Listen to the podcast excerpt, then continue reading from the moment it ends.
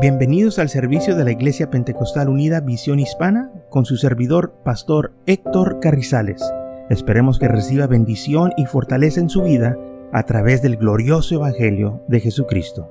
Y ahora acompáñenos en nuestro servicio ya en proceso.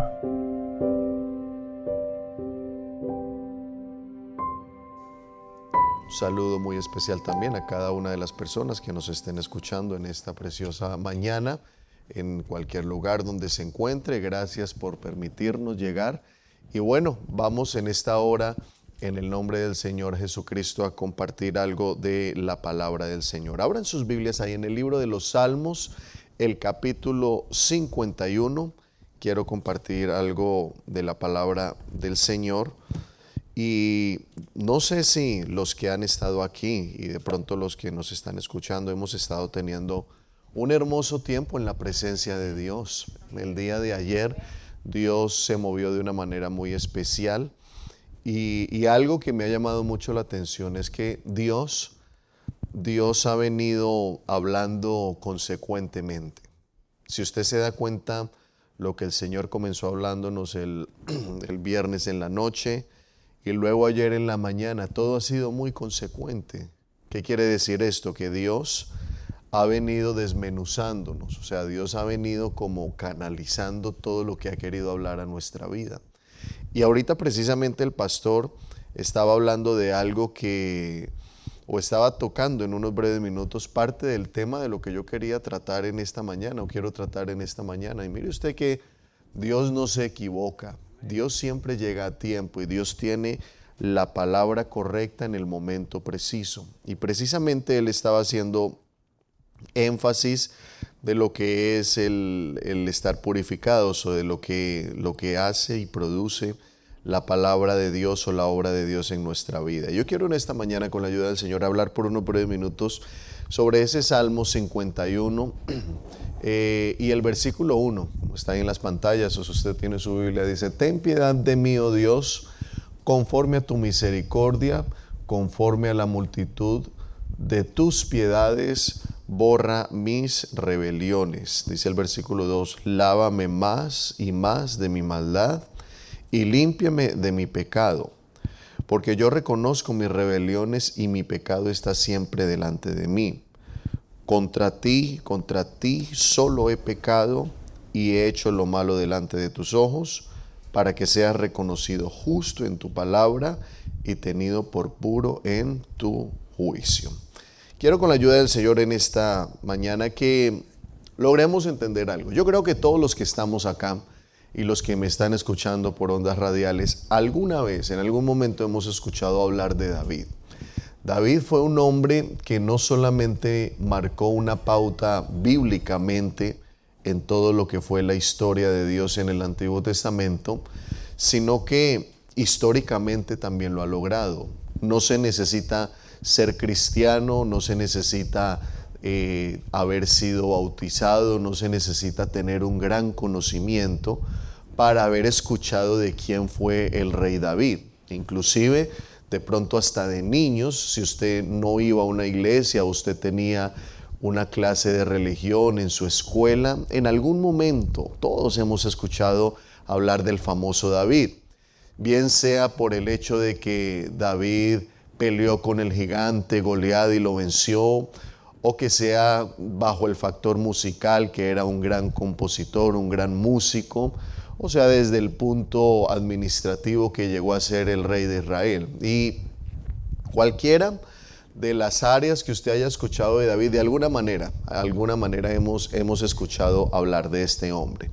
Ahora, no es ajeno ni tampoco nos es desconocido el hecho de que sabemos que David falló delante de Dios. Y el proceso que Dios utiliza en David es el cual yo quiero hablar en esta mañana, porque una de las cosas que nosotros necesitamos tener en cuenta es de que Dios a nosotros nos amó y porque nos amó nos creó. ¿Qué quiere decir esto? Eso no quiere decir que Dios a ti te ama porque te creó. No, primero te amó y después te creó. ¿Qué quiere decir?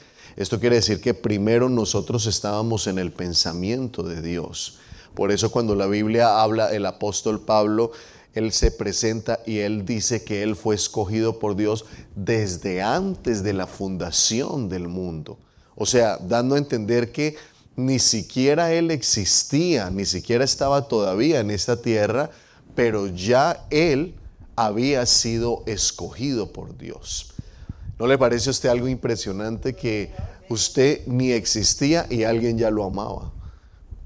Porque uno, uno ama lo que uno ve. O sea, yo me enamoré de mi esposa porque yo la vi, pero yo no me podía enamorar de alguien que yo no había visto. Pero me imagínese usted cómo es el amor de Dios tan impresionante que usted ni existía y ya había alguien que lo había amado con amor eterno. Esa es la calidad de Dios del cual estamos hablando en esta mañana. Entonces, usted no necesitaba existir para que Dios lo amara. Usted sin existir ya Dios lo amaba. Por eso, a Dios lo que más le duele a lo largo de la historia, déjeme decirle que el pecado, lo que usted ve, las drogas, sexo, alcohol, pornografía, todo eso, eso no es lo que más le duele a Dios del ser humano, porque al final de cuentas eso es pecado y eso son consecuencias de pecado. Usted ve a una persona que tiene un problema de alcohol o de drogadicción o de cualquier tipo de problemática, y usted no mire que, ay, no, es que eso a Dios le duele cuando, cuando, cuando tomas, cuando te emborrachas. No, eso es el resultado de nuestra desobediencia. Y eso no es lo que más le duele a Dios. A lo largo de la historia, lo que más le ha dolido a Dios es la falta y la separación entre Él y el ser humano. O sea, en el momento en el que el ser humano perdió la comunión con Dios, eso fue lo que dolió el corazón de Dios. Porque déjeme decirle una cosa, una cosa es el resultado de y otra cosa es la razón de. Y el resultado, el pecado, todo lo que usted ve hoy en día por las calles, todo lo que usted ve por todo lado, eso es la consecuencia. Y si bien es triste ver esa condición, lo que más le duele a Dios es el momento en el que el hombre perdió la comunión con Él. ¿En qué momento se pierde la comunión?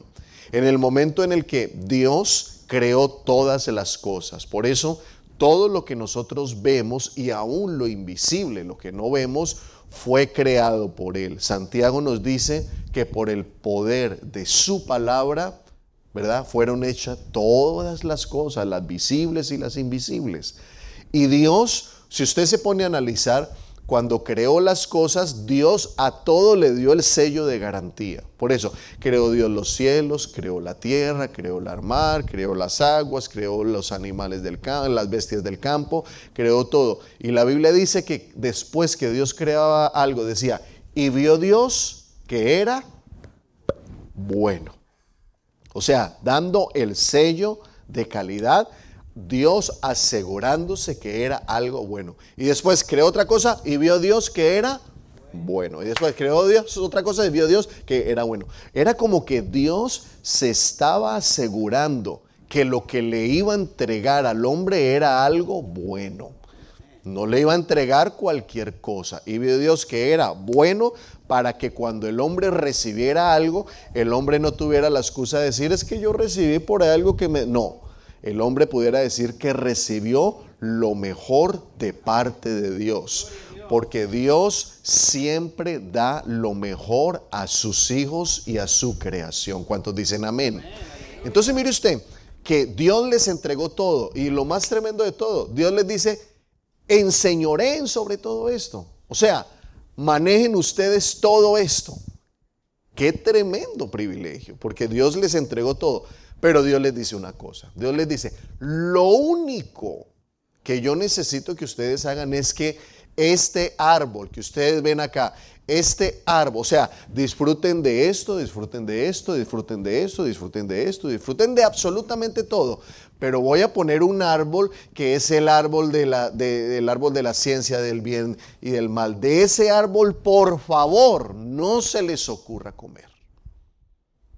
Ahora, no porque el árbol como tal tuviera algo malo, es porque Dios había puesto en el ser humano un sentido llamado obediencia, el cual tenía que ser desarrollado. porque a última hora este árbol era del mismo material de aquel y de pronto del mismo lo otro, pero Dios había puesto algo que estaba inactivo en el hombre, que era una conciencia. Por eso Dios le dice, disfruten de todo, pero por favor no coman de esto. Ahora, ¿qué es lo primerito que hace el hombre a la hora de disfrutar todo? Es que nosotros los seres humanos, hermanos, somos tremendos. Desde niños, vea, usted dígale a un niño, eh, no, no meta el dedo en ese aule, no meta el dedo ahí porque algo le va a pasar. Usted dígale eso y él más rápido viene corriendo a querer meter el dedo ahí. No agarres eso. Y ahí el niño, porque el, como que el prohibir crea de pronto como que antes con más ganas lo quiero llegar a hacer. Y, y, no es el niño, no es su hijo, no es que su hijo sea así, asá, no. Es el ser humano como tal se nos dice que no hagamos algo, pero ahí vamos y lo hacemos de una u otra manera. Entonces por eso cuando Eva comió de ese árbol, la Biblia dice que se abrieron los ojos. O sea, lo que Dios había creado para que lo miraran de una forma, en el momento en el que muerden aquella manzana, comienzan a mirar todo de otra manera. Empezando la Biblia dice que ellos andaban completamente desnudos y en el momento en el que ellos, en el que Eva desobedece y come, ya de una vez comienzan a cubrirse porque se activó en ese momento algo que Dios lo había dejado establecido para que estuviera inactivo. Entonces, por la consecuencia del hombre. Por eso creo que estábamos hablando el viernes o era, hermano, todo en la vida son decisiones. Por eso ponga mucho cuidado porque hay decisiones que a usted y a mí nos van a costar algo poquito, pero hay decisiones que nos pueden llegar a causar toda una eternidad. Y estos días le decía, como les, les estaba comentando, para mí fue muy triste porque hace como un mes yo tuve que celebrar un funeral de una persona que estuvo visitando la iglesia por muchos, por casi 37 años venía a una iglesia, pero nunca se bautizó, nunca decidió afirmarse en Cristo y decía, no, en el tiempo de Dios, en el tiempo de Dios, y resulta que pasó el tiempo de Dios y nunca tomó la decisión. Entonces, hay decisiones que tú tienes que ponerle mucho cuidado, porque hay cosas que pueden esperar, pero hay cosas que no van a esperar y no hay garantía. Y hay decisiones que uno, que uno, que uno toma, las cuales pueden llegar a causar efecto. Mire usted, del hombre que vamos a hablar ahorita, ¿Dios lo perdonó? Claro, porque Dios perdona. ¿Dios lo levantó? Sí, porque Dios levanta, pero él tuvo que pagar consecuencias por el pecado que cometió. O sea, nada tiene que ver lo uno con lo otro. Eso no quiere decir que Dios no te perdone, que Dios no te levante. No, Dios perdona. ¿Cuántos dicen amén? Y Dios levanta y Dios hace algo, pero las consecuencias van a estar presentes.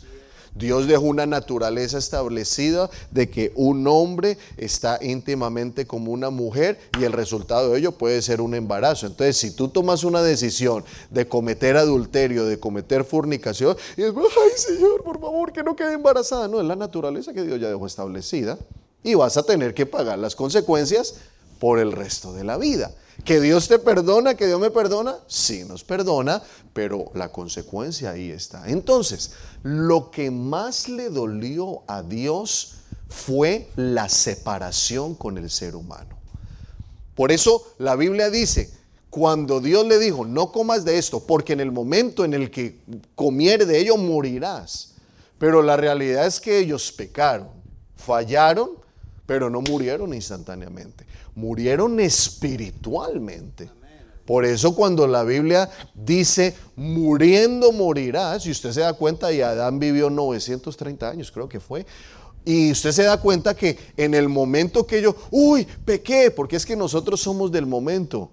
Nosotros cuando vamos a hacer algo malo, sí, sí uno va a hacer algo malo y uno qué es lo primero que hace? Derecha, izquierda, atrás, adelante, nadie me está viendo, listo. ¿Sí o no? Y los niños también son así. Usted ve al niño por ahí, Mi hijo, yo tengo un niño de seis años y él sabe que no se puede.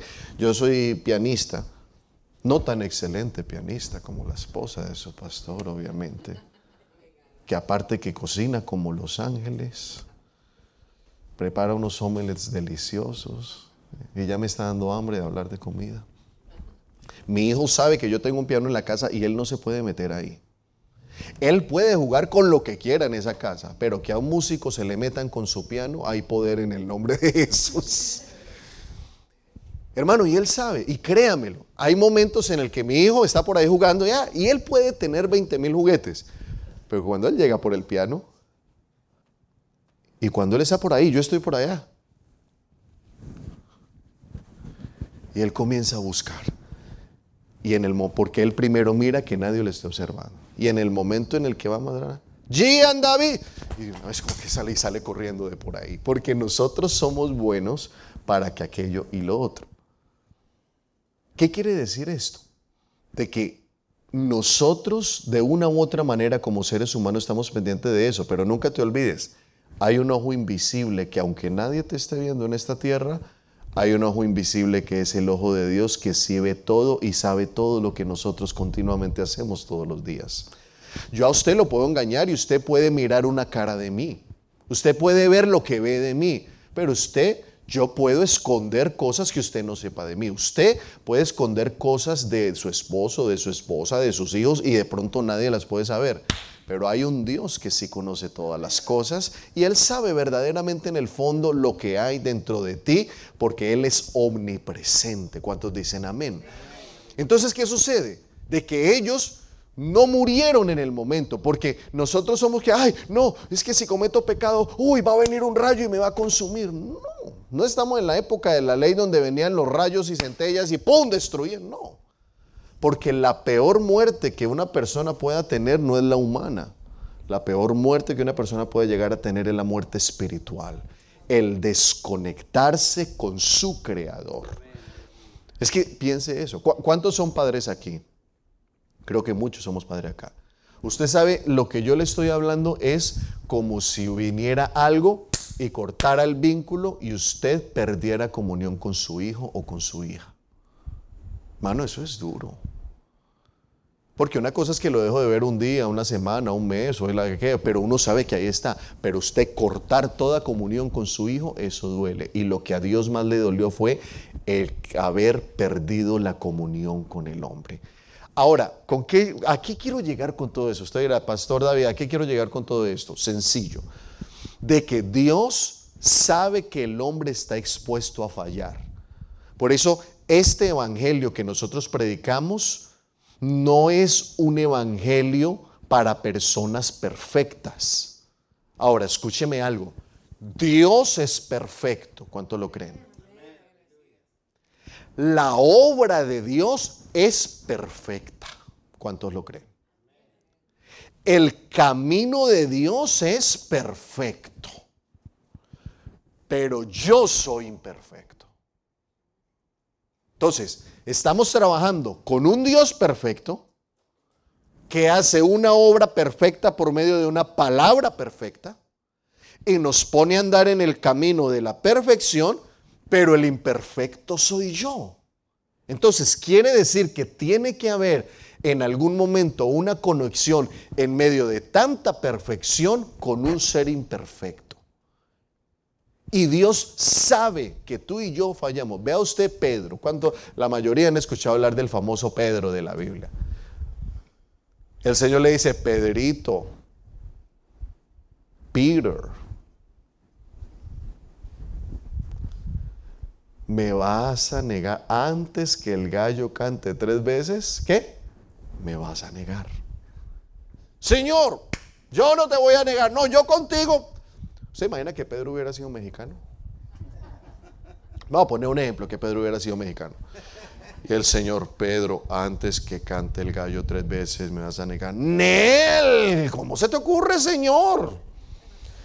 Contigo vamos hasta más allá, Señor, y no, y con toda ahí, vamos, órale, Señor, con toda. Pedro, antes que cante el gallo me vas a negar. No, Padre Señor, contigo hasta las últimas. Y si nos vamos a ir del, al Calvario en troca, pues allá nos vamos en troca, pero allá estamos contigo, Señor. Pedro, no te lo estoy preguntando te lo estoy afirmando. Porque Jesús sabe que usted y yo tenemos un lado que de una u otra manera vamos a fallar. Por eso en un comienzo, usted se da cuenta que Dios, aunque, le, aunque al hombre le costó el haber desobedecido, Dios con todo y eso le regala una nueva oportunidad.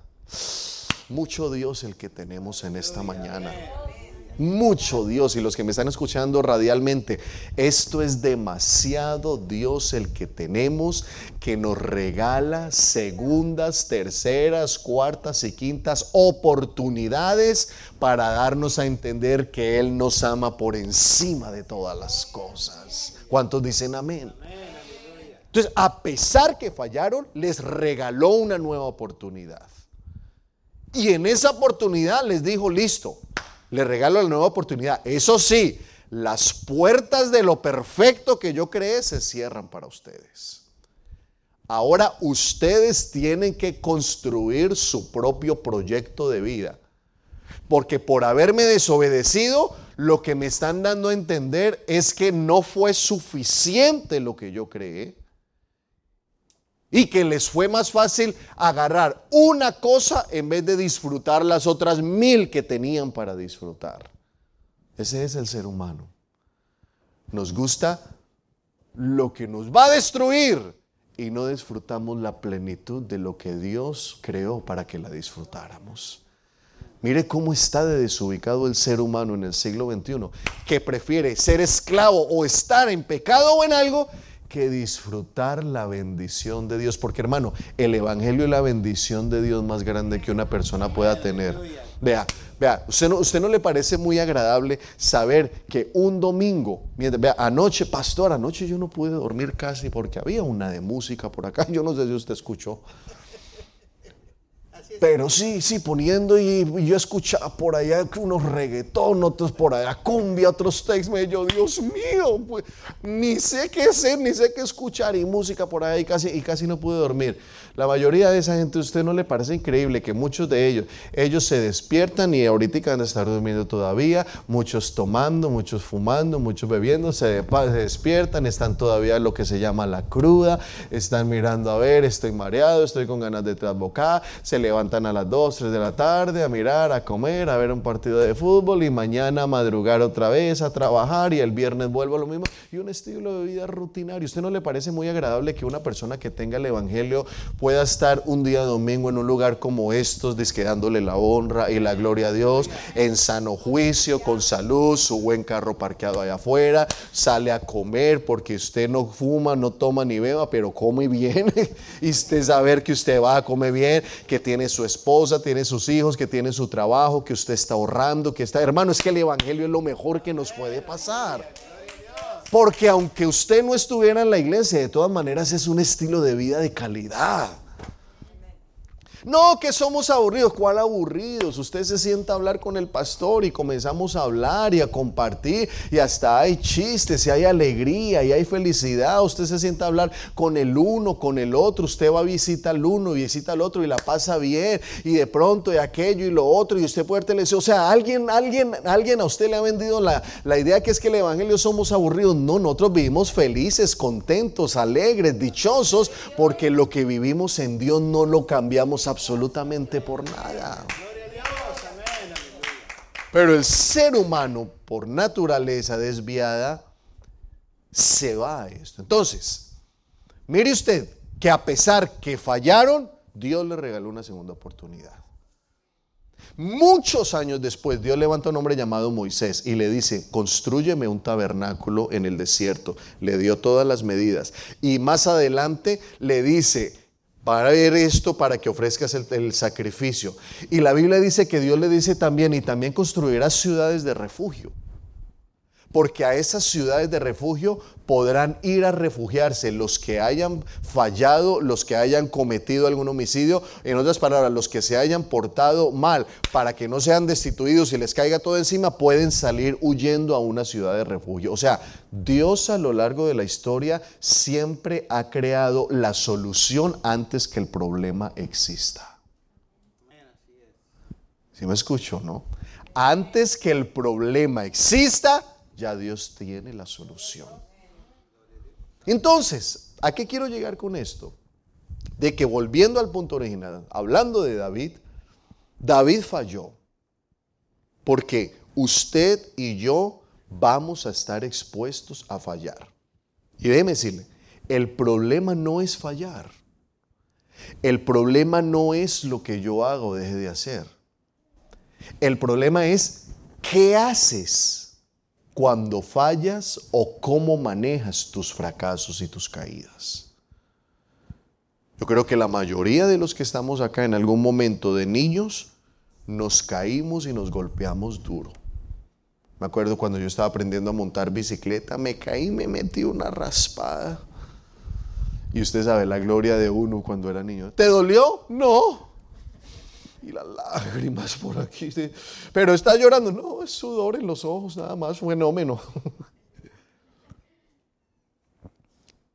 ¿Y usted qué hacía cuando se caía? Hermano, yo cuando tenía como nueve años, me caí en la bicicleta, pero ya tengo 43 años. Y yo no me pude quedar tirado en el piso porque me caí con la bicicleta. Yo me tuve que levantar y seguir. Si yo me hubiera quedado allá todavía 40, 38 años después, estaría por allá tirado pero me tuve que levantar y tuve que seguir. Entonces, el problema no es la situación que vivas. El detalle es, ¿qué haces con el fracaso? Porque lo que ahora David está queriendo enseñarnos por medio de su experiencia es de que o tú haces de tus errores y tus fracasos la peor escena de tu vida, o tú los pones en las manos de Dios para que se conviertan en el testimonio más poderoso que otros puedan escuchar. Pero de acuerdo como tú los manejes, es como van a ser exhibidos. Por eso hoy en día muchas personas pueden de pronto estar viviendo ciertas situaciones. Vea usted el ejemplo de lo que yo estoy viviendo.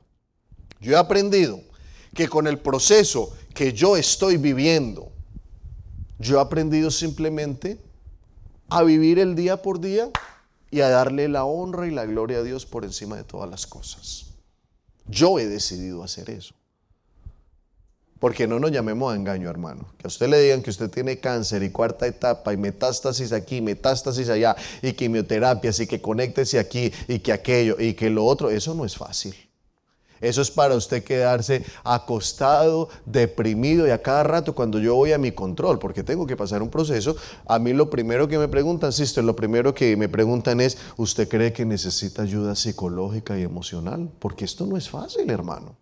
Esto es para uno de pronto quedarse por allá arrinconado, la vida ya no sirve, pero yo decidí darle la honra y la gloria a Dios. Porque todo es cuestión de cómo manejes lo que te llega en la vida. De pronto el hogar no está marchando bien, la situación no está marchando bien, todo no está saliendo bien. El problema no es lo que pases, el problema es cómo manejas lo que está aconteciendo. Y por eso es que en este caso David falló. Y cuando David falla, cuando David cae, cae pero de la manera más fuerte y de la manera más baja. Porque no solamente se trató de que cometió adulterio, sino que mandó a matar al esposo de la mujer con la que él fracasó. Y no solamente eso, sino que él guardó y ocultó lo que estaba haciendo. Qué tremendo, hermano, que cuando usted y yo estamos fuera de la gracia de Dios, no es que uno comete un errorcito. No, eso es el acumule de muchas cosas. Y usted tenga presente que Gracias al Señor Jesucristo por su sangre preciosa que nos limpia de qué? De todo pecado. Vean, vamos a analizar nada más, vamos a analizar ah, rápidamente, voy redondeando la idea para ir terminando. Vamos a analizar rápidamente. Vea, David lo primero que hizo fue mirar.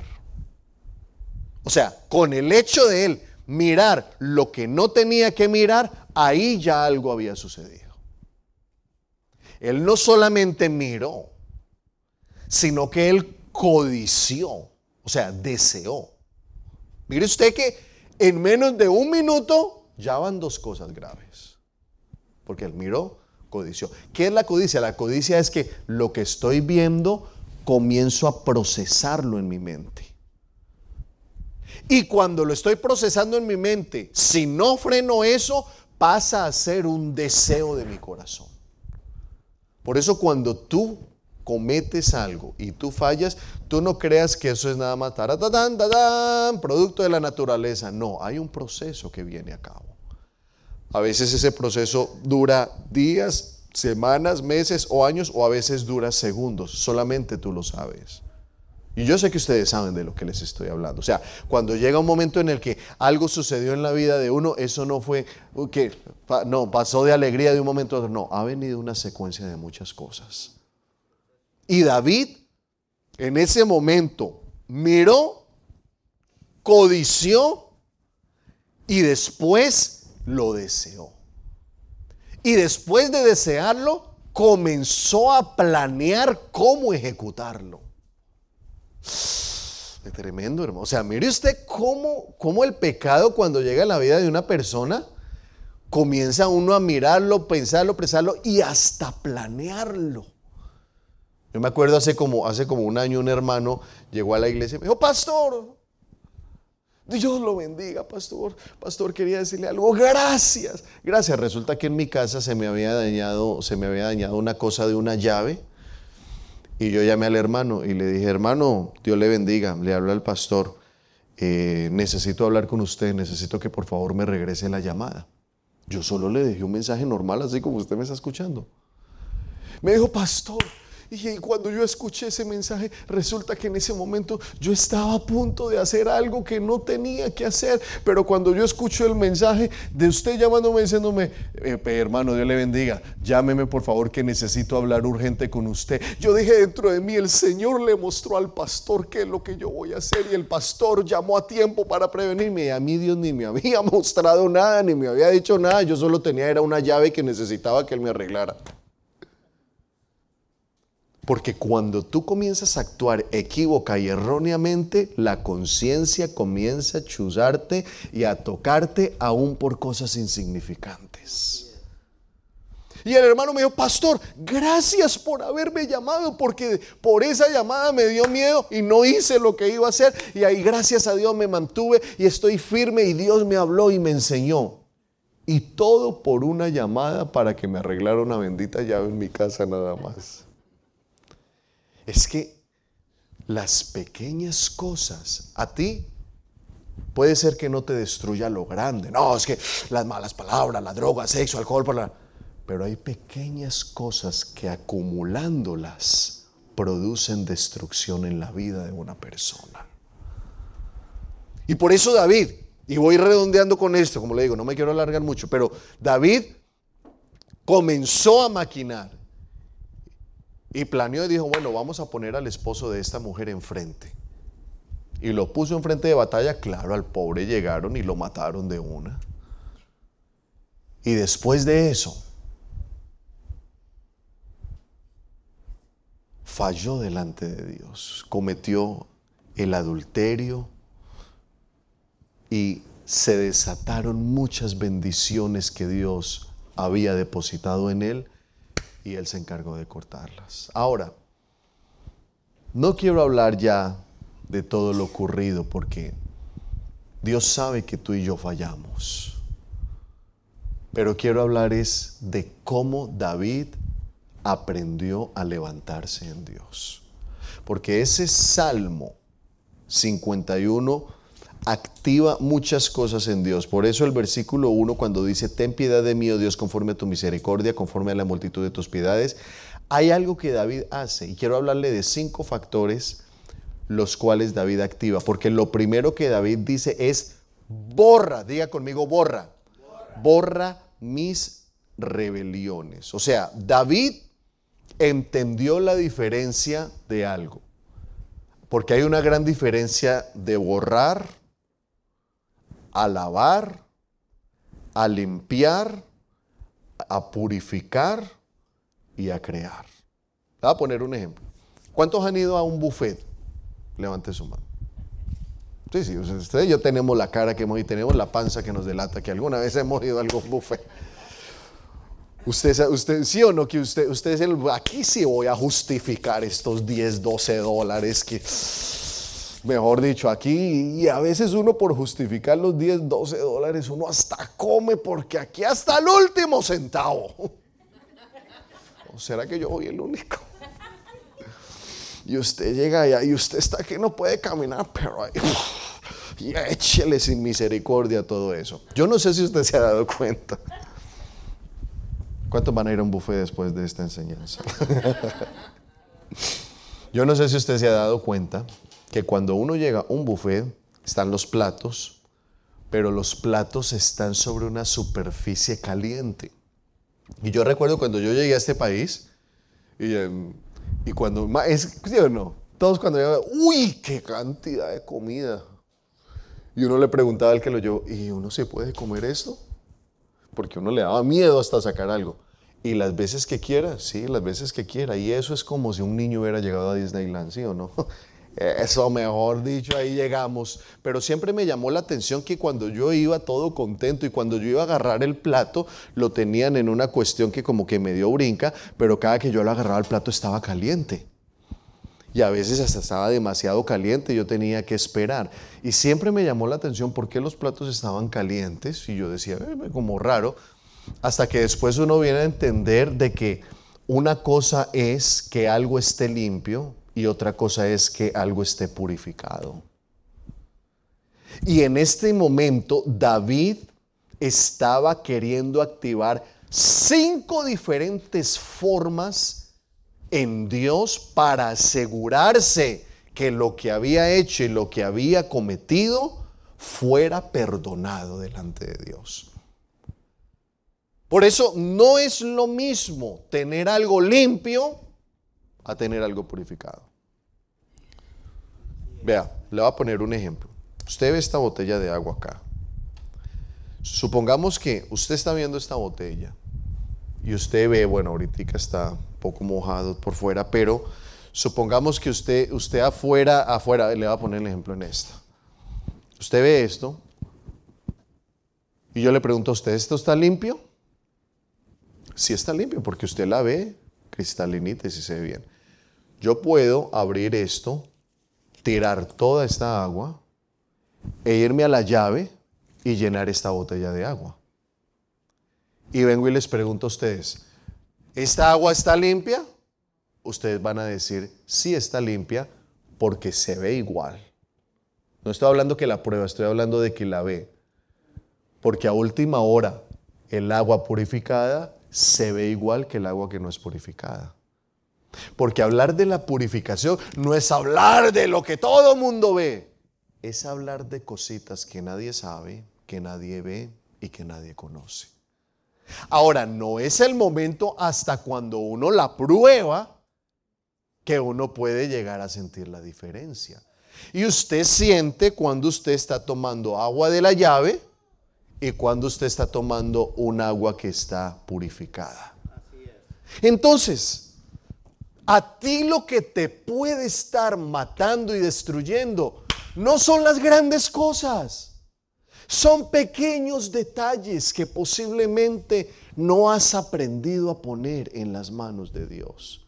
Y por eso David dice en este versículo, uno que acabamos de leer del Salmo, dice, ten piedad de mí, oh Dios, y dice, borra mis rebeliones. Vamos a hablar un momentico. ¿Qué es borrar? Exactamente. Borrar es desaparecer. Cuando usted estaba niño y usted estudiaba o algo, usted agarraba un borrador. Borrar es eliminar. O sea, hay cosas en tu vida que tienen que ser purificadas. Hay cosas en tu vida que tienen que ser lavadas. Pero hay cosas en tu vida que tienen que ser borradas. Y David dice, borra mis rebeliones. O sea, David en ese momento no está creando una ensalada de frutas o no está creando ahí de todo, Señor, límpiame, Señor, perdóname, Señor. No, Él se dio a la tarea de ir paso por paso. Por eso, ¿cuál es el propósito de esta enseñanza en esta mañana? El propósito de esta enseñanza, hermano, es que usted aprenda a presentarse delante de Dios y que usted aprenda a ir efectivamente delante del trono de Dios. Porque esto no se trata solamente, sí, Señor, perdóname, ayúdame, ya sigo adelante. No, hay cosas que Dios tiene que remover, hay cosas que tiene que limpiar, hay cosas que tiene que purificar, hay cosas que tiene que santificar. Y la obra de Dios requiere que tú aprendas a acercarte. Por eso cuando el apóstol Pablo dice, acerquémonos confiadamente delante del trono de la gracia de Dios, dando a entender que tenemos que aprender a tener una, una, una, una claridad de cómo yo me acerco delante de Dios.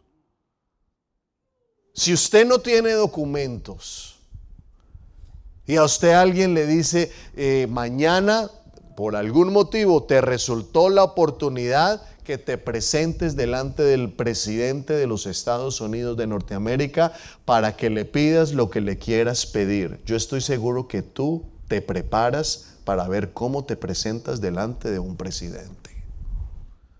Es que si a uno le da miedo una simple corte, ¿cuánto le han puesto un ticket alguna vez han ido a la corte? Digan amén. Acuérdese que el ángel de Jehová se baja después de las 65 millas del auto. Sí, no nos llamemos a engaños. Usted llega ya a la corte y uno llega con ese miedito. Es más, cuando lo para uno un policía, que se bajan tremendo, que casi siempre a uno le tocan son policías y usted le ve todas esas estrellas y usted le ve toda esa investidura y eso le produce. Nada más cuando usted ve la sola lucecita, usted comienza a invocar el nombre que es sobre todo nombre. Y usted comienza a hacer un escaneo de su vida. Y si usted poco viene a la iglesia, uy Señor, si me salgo de eso, yo te prometo que ahora sí voy a llegar a la iglesia seguido, Señor, te prometo, Dios, ay Señor, ahora me bautizo porque me bautizo, pero líbrame de esta señal. Y cuando usted a veces llega a una corte y usted ve que sale un hombre con una toga o con todo eso negro, inspira autoridad. Y a usted le da hasta miedo. Y cuando llaman su nombre, José, María, y usted pasa como allá, y uno se siente como tan, Dios mío, este... Y recuerdo que en una ocasión yo fui a una corte a ayudar a una persona a interpretar. Y cuando llegó allá, un muchacho y un policía le dijo, quítese la gorra, porque ni siquiera con gorra lo dejan entrar a uno allá, de hat. Y yo, uy, Señor bendito. Y el hombre llegó y se la quitó y quedó regañado. Y usted sabe que como uno queda peinado después de la gorra, el pobre quedó con la gorra así, todo achantado, todo eso. Si eso es delante de un simple juez, imagínese delante de un presidente, ¿cómo será delante del Rey de Reyes y del Señor de Señores? O sea, sí tienes que aprender a presentarte delante de Dios. Y David eso era lo que estaba haciendo. Por eso David dice, borra mis rebeliones. O sea, en esta mañana hay cosas que al terminar esta enseñanza en unos 10 minutos más, tú tienes que decirle al Señor que las borre de tu vida. Porque no son para lavarlas, no son para esconderlas, son para que sean borradas en el nombre poderoso de Jesucristo. Y después de esto, él no se quedó solamente. David pudo haber dicho, borra mi pecado y listo. ¿Hubiera quedado bien? Sí, porque puede sonar una oración bonita, pero David quería efectividad delante de la presencia de Dios. David quería asegurarse que lo que había hecho de verdad fuera perdonado, borrado, limpiado, porque a David lo que más le dolió no fueron las consecuencias del pecado. Lo que a David más le dolió fue el haberle fallado a Dios. Y Dios quiere lograr en tu vida de que a ti te duela más cuando fallas, que a ti te duela más el hecho de que le fallaste a Dios que las consecuencias de tu pecado. Hay gente que le tiene más miedo a las consecuencias que al hecho de fallar. Hay esposos que le fallan a sus esposas y le da más miedo, no, yo quiero que no se dé cuenta porque me da miedo que me deje y le da más miedo eso que le da tristeza de haberle fallado al compromiso que tenía con ella. Y esa fue la diferencia entre Saúl y David. Que cuando Saúl falló, vino delante del profeta Samuel y ¿qué le dijo? Le dijo, por favor, honrame delante de mis ancianos, como quien dice, yo no quiero quedar mal de la gente, o sea, quiero guardar apariencia. Sí, aquí entrenó, yo sé que me he portado mal, yo sé que hice lo incorrecto eh, con Amalek, yo sé, pero eso hablemoslo entre nosotros, pero honrame delante de los demás, o sea, como quien dice, la apariencia, que nadie sepa lo que de verdad hay en mí. A diferencia de David, que a David no le importó lo que la gente dijese, fuese, subiera, bajara. A David lo que le dolió fue haberle fallado a su creador. Fue haberse olvidado que el Dios que le había dado tantas cosas, gracias, favores y misericordia, él se había enfocado en el pecado y le había fallado. Por eso a David cuando se arrepiente, a David no volvió a pedir reino. David no volvió a pedir dinero. David no le dijo a Dios, Señor, perdóname, pero devuélveme el, trono. Señor, perdóname, pero no me quites el dinero. Señor, perdóname, pero ayúdame. No, a David no le importó eso. David dijo, si he de perder todo, pues lo perdí todo. Pero con tal que yo no pierda el gozo de mi salvación. Eso es lo que más cuenta delante de tu presencia, oh Dios. Entonces, ¿Qué te duele más en esta mañana? ¿Las consecuencias? Las consecuencias las superas. Yo he tenido la oportunidad de ministrar matrimonios donde por muchos años de pronto a veces él ha fallado, a veces él ha fallado y deciden guardar silencio y uno cree que por uno callar es que las cosas están mejor. Mentira, el pecado está consumiendo en el silencio. Y por temor a la oscuridad. Y por eso suceden cosas y algo. Pero cuando sale a la luz, ¿es duro? Claro que es duro. ¿Es difícil? Claro que es difícil. Pero Dios es luz. Y cuando Dios trae claridad, Dios trae consigo la restauración. Dios trae consigo la gracia. Dios trae consigo las nuevas oportunidades. Así que no te dé miedo afrontar las situaciones en Dios. Aprende a frentear las situaciones en Dios. Porque hasta donde yo sé hoy, la fecha que sea 21 de noviembre del 2021 el Dios que te estoy predicando todavía está sentado en el trono de misericordia. Eso quiere decir que no te está condenando, sino que antes te está regalando es una nueva oportunidad. Y David dice, borra, o sea, desaparece.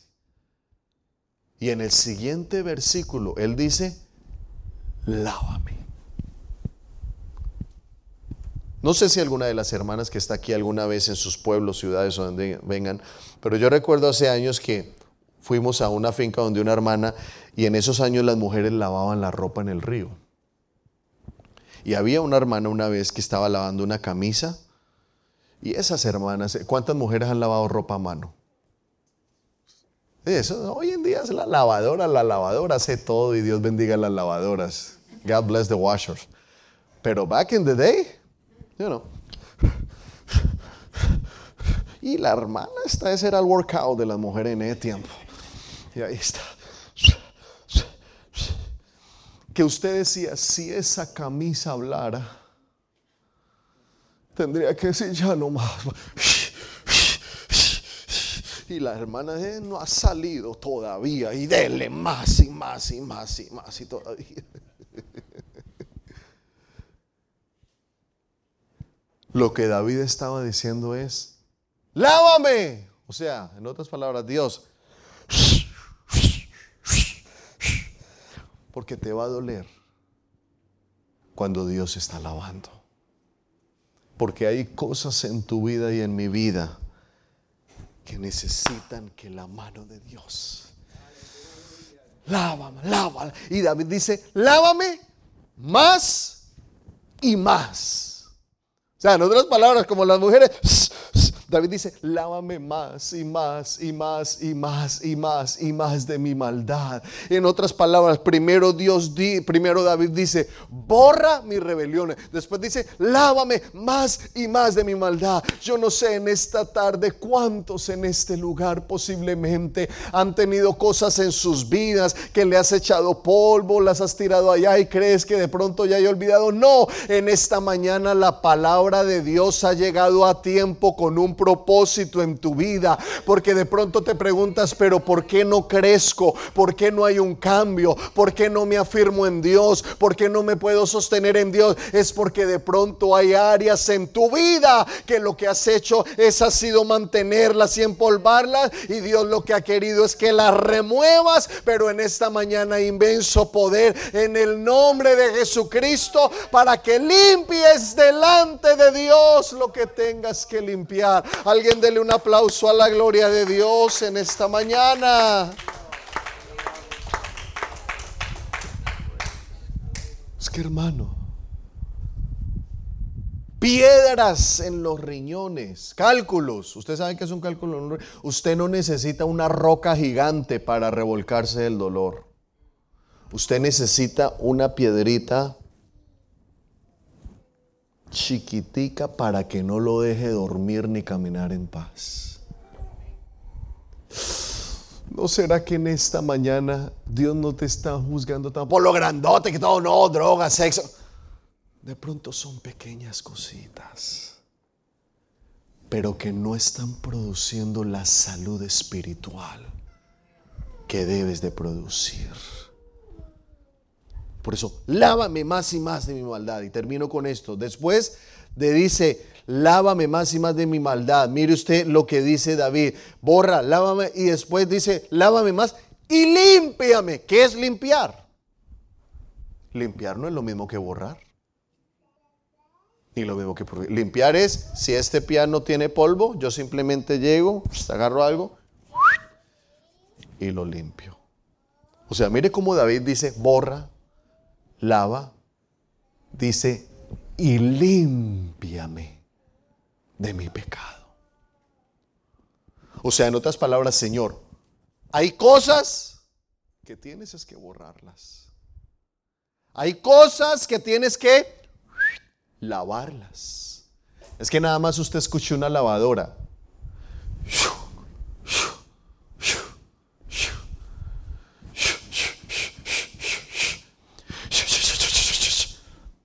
Porque las lavadoras tienen ciclos.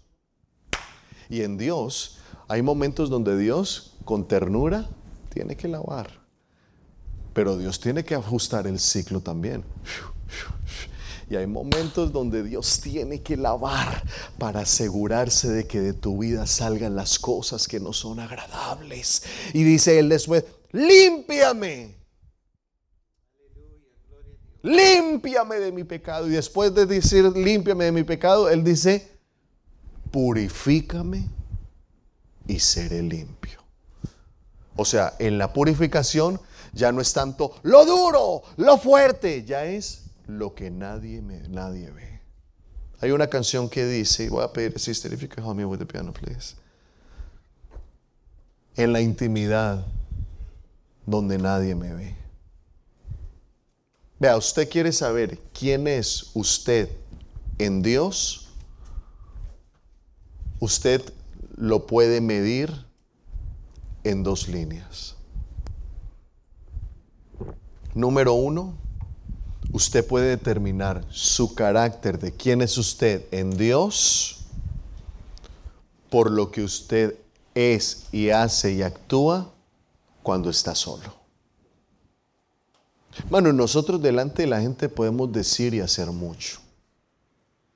Pero cuando yo estoy solo, e, e, el verdadero David Galvis no es solamente el que la gente ve cuando escucha a alguien predicar. Es cuando yo estoy solo. El verdadero David Galvis lo conoce mi esposa, que es la que está conmigo cuando estamos en casa. ¿Tú quieres saber quién eres en Dios? Analiza tus conductas, tus comportamientos cuando nadie te está viendo y eso te da un termómetro de cuál es tu nivel en Dios. Y la otra línea de quién eres verdaderamente en Dios es cómo está tu comunicación con Dios. ¿Por qué? Que es que hermano, todo en la vida está basado en comunicación. Vea, uno de los problemas más fuertes hoy en día matrimonialmente, el 89%, casi 90, no es el 90, pero el 89%, y parejas que nosotros ministramos allá en Houston, casi el 89-90% de problemática en los matrimonios y en las familias es la falta de comunicación. Porque, pastor, qué tremendo que puede llegar un punto en el que yo vivo con una persona, pero no me comunico con esa persona. Puede llegar un punto en el que yo ya me acostumbré a que mi hijo y mi hija está ahí, pero no hay comunicación entre mi hijo y mi hija y yo.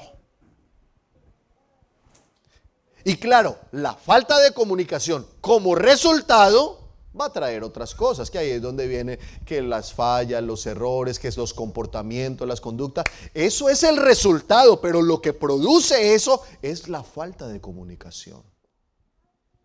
Eso es como si yo nunca hablara con mi esposa, o yo no me comunicara con ella, o yo solo busco a mi esposa cuando quiero algo de ella. ¿Usted no le ha pasado que usted se encuentra con personas que solamente usted habla con ellas cuando necesitan algo de usted? que usted ve el teléfono y uno mensaje y usted, ah, ¿qué necesita ahora? Porque usted nunca habla con esas personas solo para saludar, sino que cuando necesitan algo, ahí sí están.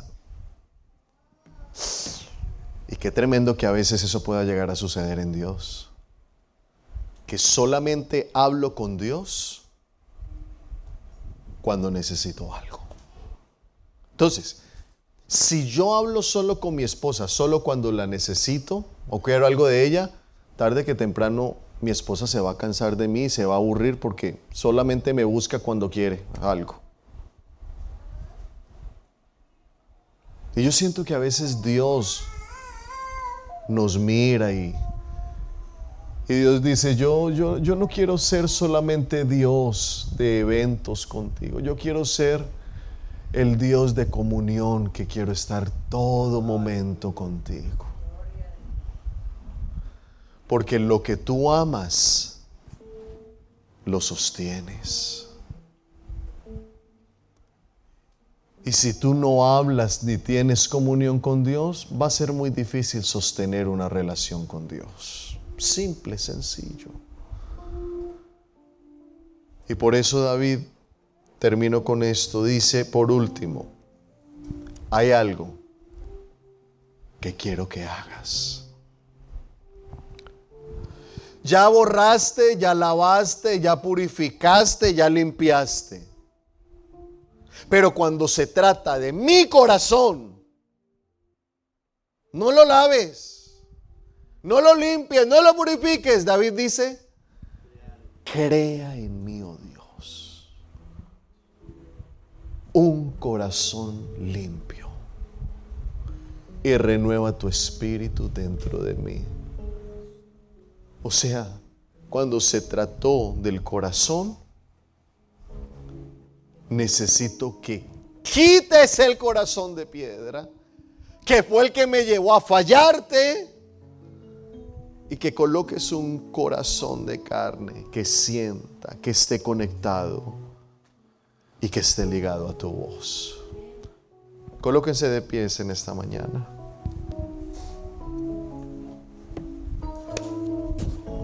Y yo quiero invitarles en el nombre de Jesús. Vamos a hacer una oración. Pastor David, ¿cuál fue el propósito de esta enseñanza? Simple que cuando la Biblia dice que Dios es un Dios de orden, no lo aplique solamente a un culto. No, Dios es un Dios de orden. No. Se trata que tienes que aprender a acercarte delante de Dios. Gracias por acompañarnos y lo esperamos en el próximo servicio.